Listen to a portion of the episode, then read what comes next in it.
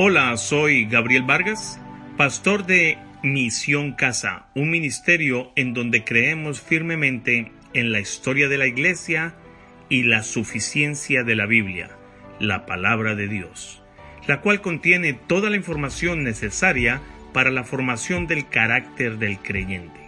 Para mayor información, les invitamos a visitar nuestra página web www.misioncasa.org. Gracias por escucharnos. Ahora les dejamos con el mensaje central para el día de hoy, anhelando que este sea de mucha edificación para sus vidas.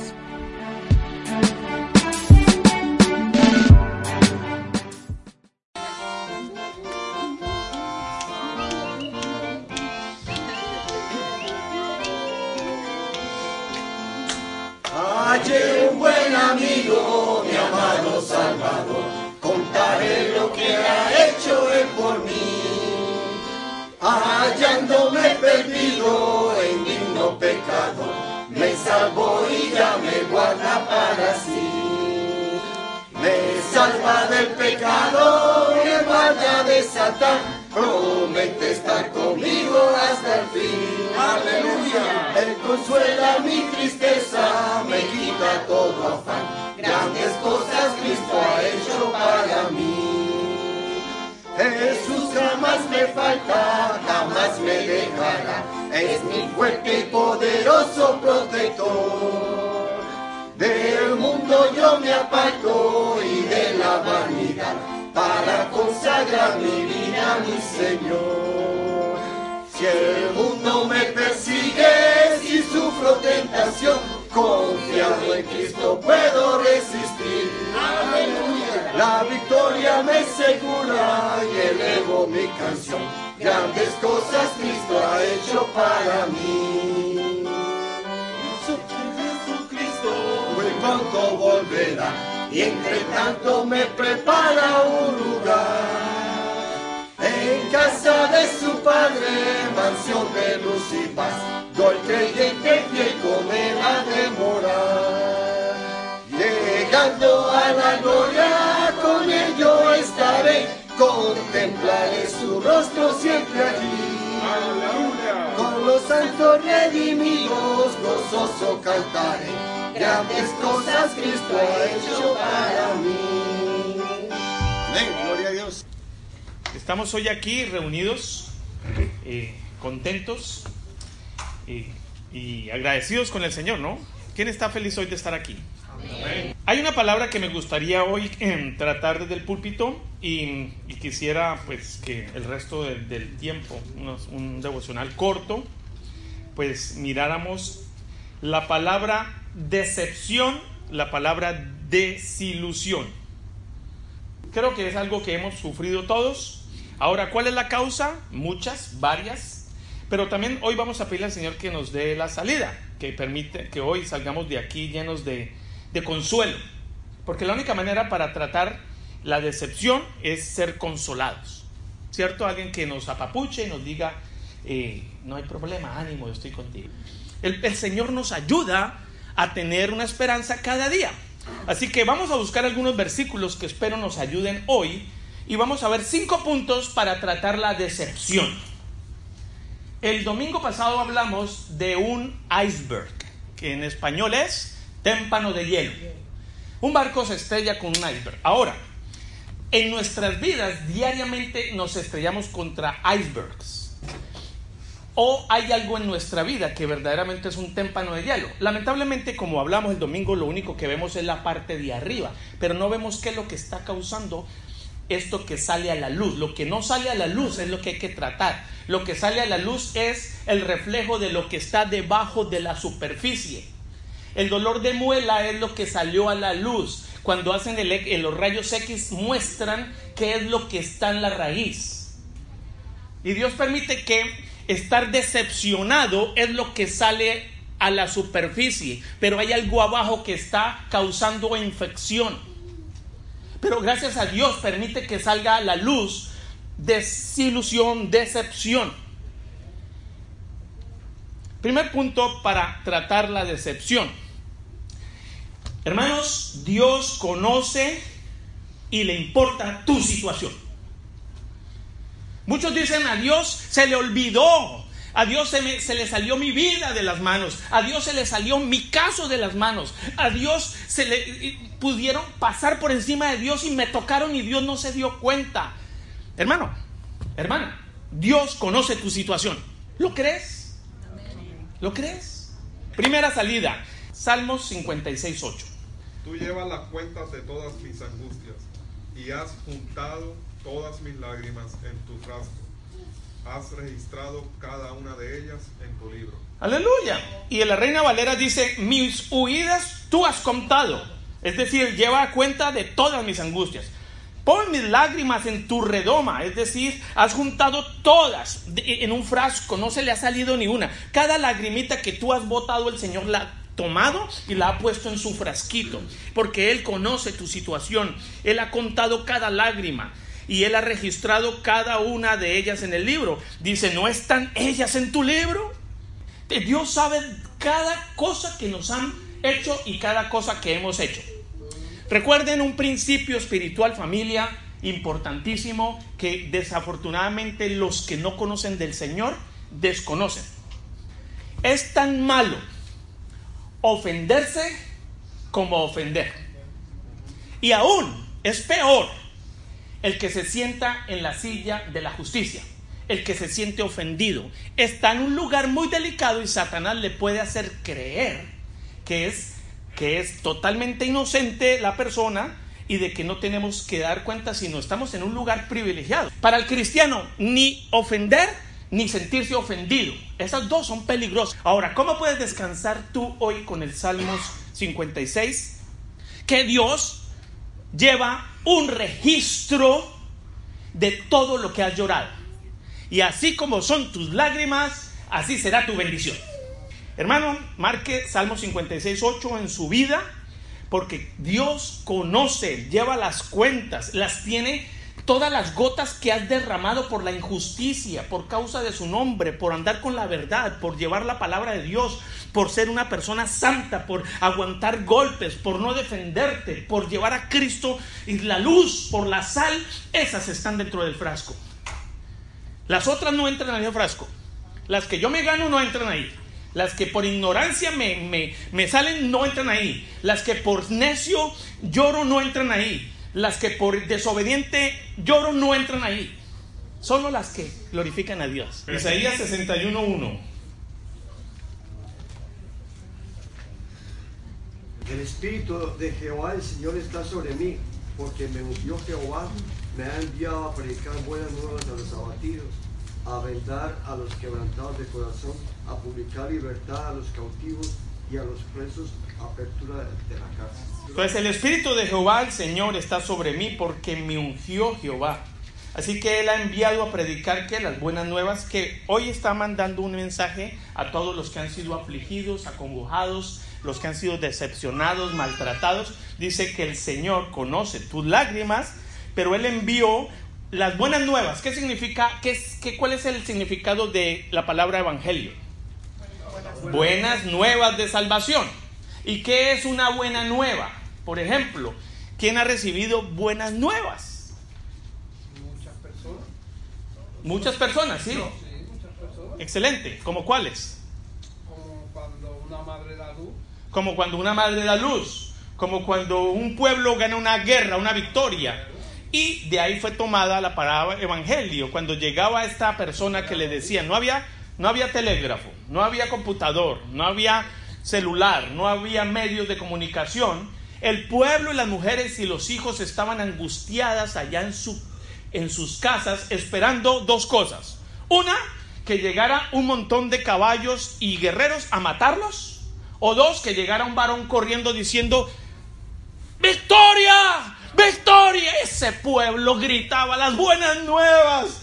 El Señor acabó de mandar buenas nuevas y yo soy el mensajero. ¡Victoria! ¡Victoria! Jesucristo en la cruz derramó su sangre. Usted está libre del pecado.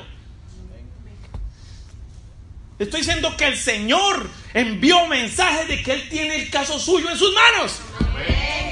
Las buenas nuevas de salvación en eso. Alguien esperando que alguien le diga, hay victoria.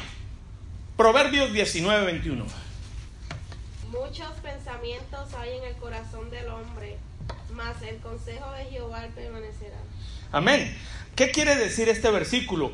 Dios está en control de los eventos de tu vida y solo permite cosas buenas para tu bien. Si ustedes creen que están aquí siendo las víctimas, perdónenme, ustedes no son las víctimas. Ustedes son la luz y la sal de este lugar. Nosotros no somos las víctimas. Si tú eres estás en Cristo, eres victorioso. Las víctimas son los ignorantes. Nosotros no somos las víctimas. Las víctimas son aquellos que sufren, que se enredan en el fango, que van al vómito. Ellas son las víctimas, no nosotros. Nosotros estamos en victoria y el Señor nos lleva y nos manda donde quiera para cumplir su propósito. El Evangelio no es para cobardes. El reino de los cielos sufre violencia y solo los valientes lo arrebatan. Hermanos, que su cara refleje el cielo. Que cuando usted hable del cielo, la gente vea la esperanza en su cara. Que cuando usted hable de Cristo, usted vea que usted vive a Cristo. Que cuando usted hable del Evangelio, la gente vea el fruto del Evangelio en su vida. Que usted, que usted esté apasionado por lo que es, por lo que tiene. La manera en que usted lee, la manera en que usted va, la manera en que usted trabaja, la manera en que usted canta, la manera en que usted vive. Y dice, ¿a qué horas hace tantas cosas? Para Cristo. Pastor, y, cuando yo quiera hablar de Satanás, no se preocupe, siga con la misma cara. Siga con la misma facción. Porque para hablar del Evangelio se requiere convicción. Para hablar del enemigo se requiere depresión. Y yo no sé, el Evangelio debe tener fruto. Y debe haber fruto. Y de nuevo, este versículo no es bíblico, es un dicho popular. Tú no tienes la culpa de la cara que tienes, pero sí de la cara que pones. Tú no tienes la culpa de la cara que tienes, pero sí de la que pones. Y con la cara que tienes, debes ponerla de la manera en que Él vive en ti. Verdaderamente vive en ti. Y hay esperanza. Hermanos, hay esperanza. Así que muchos pensamientos hay en el corazón del hombre.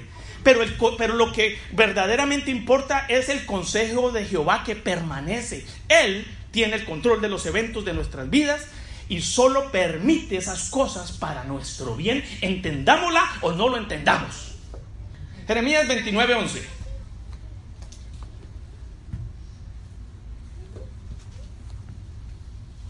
La palabra de Dios es la que debe estar al frente de ustedes, dándole ánimo cada día.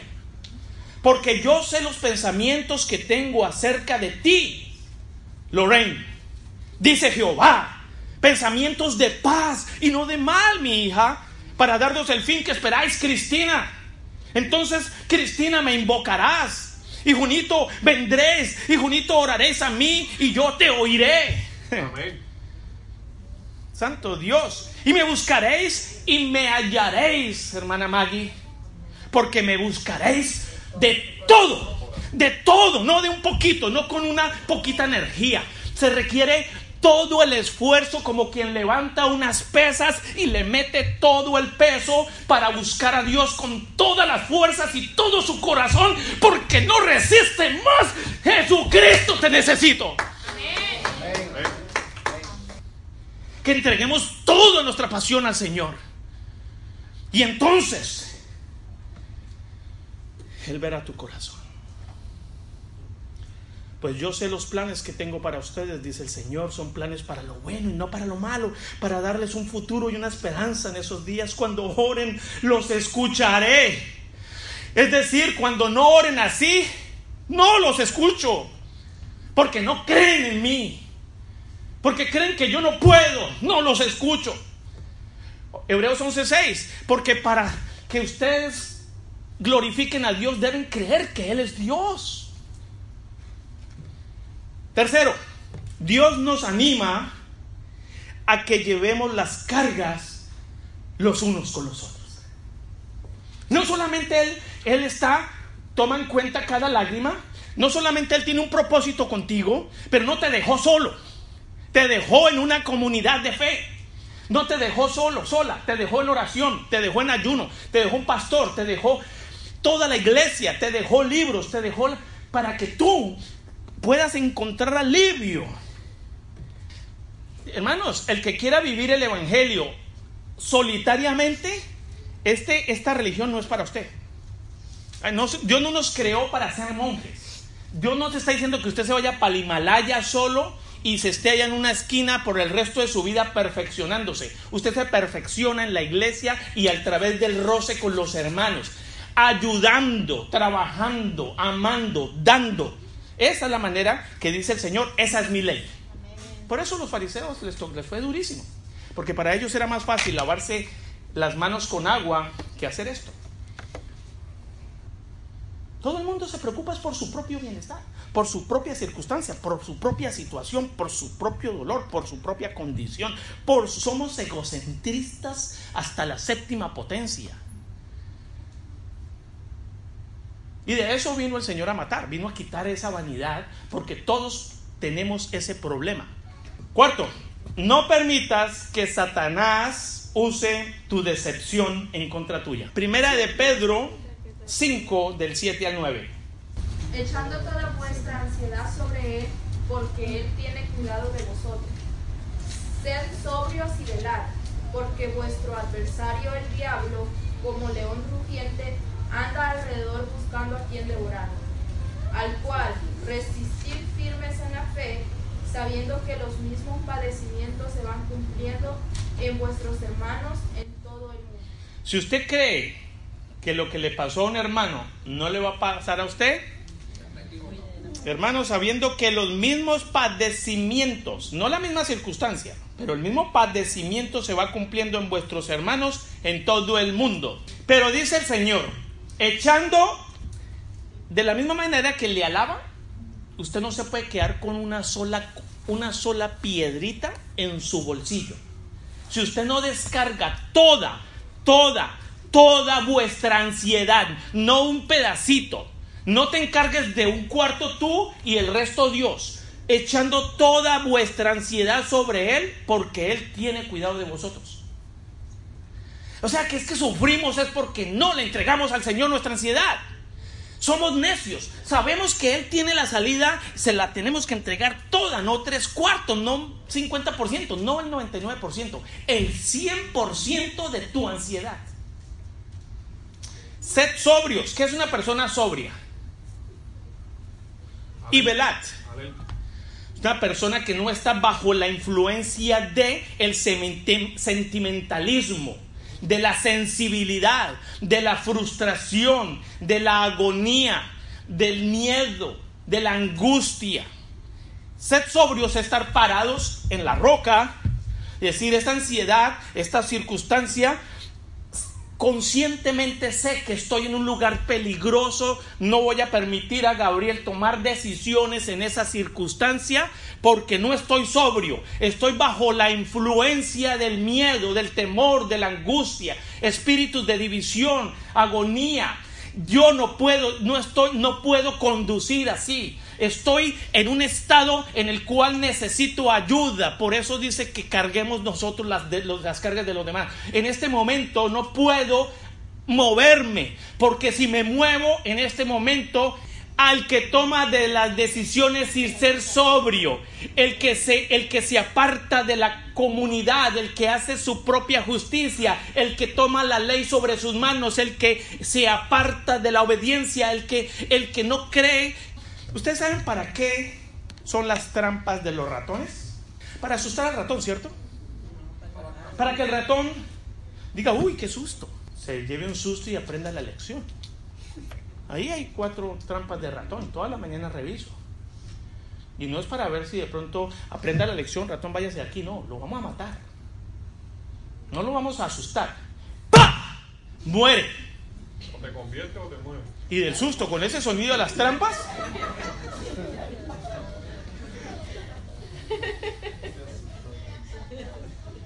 Al cual resistid. O sea que la sobriedad requiere que se resista con todo, con vigilantes, somos vigías, velad, dice el Señor, velad, no la influencia del emocionalismo. ¿Sabe por qué nosotros predicamos tanto que la palabra es la, la profecía más segura? Porque es que hay lugares que salen muy contentos y elevados. ¡Ay, qué música tan linda! Me tocó tanto, pero no subió, a no le agradó a Dios. Y les prometen cosas que no, que no son de la Biblia y se van contentas a que se las devore el león. Sus vidas destrozadas. Así que hermanos, sed sobrios y velad. ¿Qué es velar? Hermano, con un ojo abierto, brother. Y ser sobrio es, hermano, usted reconocer que usted tiene debilidades. Por eso es que es tan difícil nuestra fe, porque estamos en un mundo tan amplio, pero yo debo dirigirme en lo angosto. Puedo tener todos los deleites que quiera, pero yo sé que eso no me conviene. El camino ancho es para todo el mundo, pero usted decidió en el mundo ancho vivir angostamente. Esa es una vida piadosa. Eso se llama una vida virtuosa. Eso se llama vivir su fe. Mientras todos hacen lo que quieran, usted se somete a lo que Dios le dijo por esa, por la mitad de la vida ancha. Amén. Ahí está el secreto. Gracias por las personas que de una u otra manera me ofrecen cosas. Las tentaciones, gracias porque me hace pensar en qué es delicioso, que es Cristo. Gracias por la tentación diaria en que se me pasa por, la, por el frente porque me recuerda lo, el, el deleite de vivir para Cristo. Cinco minutos, una eternidad. Algo que es rico, algo que es selecto, excelso. No hay comparación. Eso es lo que me evita pecar a mí. Sí, me atrae mucho, pero ya no vivo yo. Más vive Cristo en mí. Es la única manera. En cada tentación, en cada circunstancia, en cada pensamiento, en cada problema, en cada momento. Tengo que poner a Cristo en cada, en cada decisión, en cada, en, cada, en cada circunstancia que quiero salirme de mí. Tengo que traer a Cristo a la mente porque la Biblia dice que todo lo puedo en Cristo, no en Gabriel en Cristo. Y si Cristo no está en su continua decisión, por más pequeñita que sea, ahí es donde cae el enemigo y lo, lo coge y lo zarandea. Quinto, Dios va a poner alivio. Salmos 34, 18. Cercano está Jehová a los quebrantados de corazón y salva a los contritos de espíritu. El Señor está cerca de los que tienen quebrantado el corazón. ¿Estás decepcionado, decepcionada? ¿Estás desilusionado, desilusionada?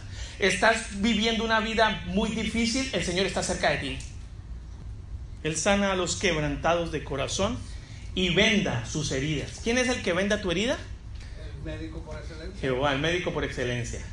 ¿Quién es el que venda tu herida? Jehová mismo, el que te cocina la tortica, el que proveyó al cordero, el que te ama, el que no se le ha olvidado tu situación, el que está colectando tus lágrimas, el que sabe de por las que estás pasando, el que mandó a su hijo a morir por ti, el creador del cielo y la tierra, el que escribió estas promesas para ti, el que te el que te formó en el vientre de tu madre, el que te dijo, aunque tu padre y tu madre te, madre te dejaran, yo nunca te dejaré. El, el alfa y la omega, el principio y el fin, el príncipe de paz, el lucero de la mañana, el Jehová, el yo soy, el Emanuel, el Dios con nosotros, Joshua, nuestro creador, nuestro salvador, el pan de vida. ¿Por qué no lo creéis? Dice el Señor. ¿Por qué no creéis en mí? ¿Por qué no? Tarea. Escriba los aspectos de Dios en los que tú, querida hermana, hermano, dudas de Dios. Haz un listado y tú sola y solo pon en un papel por qué dudas de Dios, en qué aspecto. Y dile sinceramente, yo no creo que tenga esto solución, Señor. Pero sé sincero, sincera. Porque de todos modos el iceberg está formado. Pero si tú reconoces cuál es, cuál es el área donde tú no confías en Dios, Dios te lo mostrará. Dios te quitará el velo. Tienes que reconocer qué es lo que está pasando en tu relación con Dios. Escríbelo. Si no haces la tarea, no vas a poder pasar esta prueba. Dios quiere que tú respondas cuál es tu nombre. Este soy yo, porque no confío en que tú me vas a bendecir. Me he buscado otro trabajo porque el trabajo que tú me diste no me place y creo que tú no sabes buscarme trabajo. Creo que lo que me has dado, te equivocaste Señor porque dudo de que tú tengas claramente lo que yo merezco. Escribe en un papel, reconoce tu falta, reconoce cuál área tú estás, estás mal con el Señor y el Señor hará. El Señor te sanará. El Señor te mostrará que Él no es lo que tú estás creyendo. Que el problema no es Él. Y si el problema no es Él, ¿quién es? Segundo, haz un póster, un afiche grande, grande, no un afichito, un afiche grande que te recuerde la fidelidad de Dios. Que cuando te levantes, Dios es fiel. Así tengas que pintar una pared de tu casa, el aviso que tú necesitas para que te acuerdes que Dios es fiel. ¿Ya reconociste por qué no crees en Dios en algunas áreas? Ahora, ya después de haber hablado con Dios, ahora dile, Dios es fiel. Y díselo a tu alma. Pon ahí, confío en ti. Tú eres fiel. Dios. Tercero, memoriza la Biblia. Escribe dos versículos que necesitas tú para que te acuerdes que Dios está contigo. Salmos 34, 18, que lo vimos hoy. ¿Y cuál otro fue? Salmos 147, 3. Entonces, primero escriba los aspectos de Dios en los que usted tiene dudas de Él. Hay que darle Biblia al problema, Biblia. Tercero, alabe a Dios. ¿Qué dice Santiago 5:13? ¿Está alguno entre vosotros afligido? Haga oración. ¿Está alguno alegre? Cante alabanzas. El anterior mensaje fue servido desde el púlpito de la Iglesia Bíblica Misión Casa. Siéntase libre de compartirlo con aquellos que el Espíritu Santo les guíe. Agradecemos de antemano su apoyo a este ministerio. Para enviarnos sus comentarios pueden hacerlo al correo electrónico que aparece en la página web www.misioncasa.org. Que Dios les bendiga abundantemente. Gracias totales.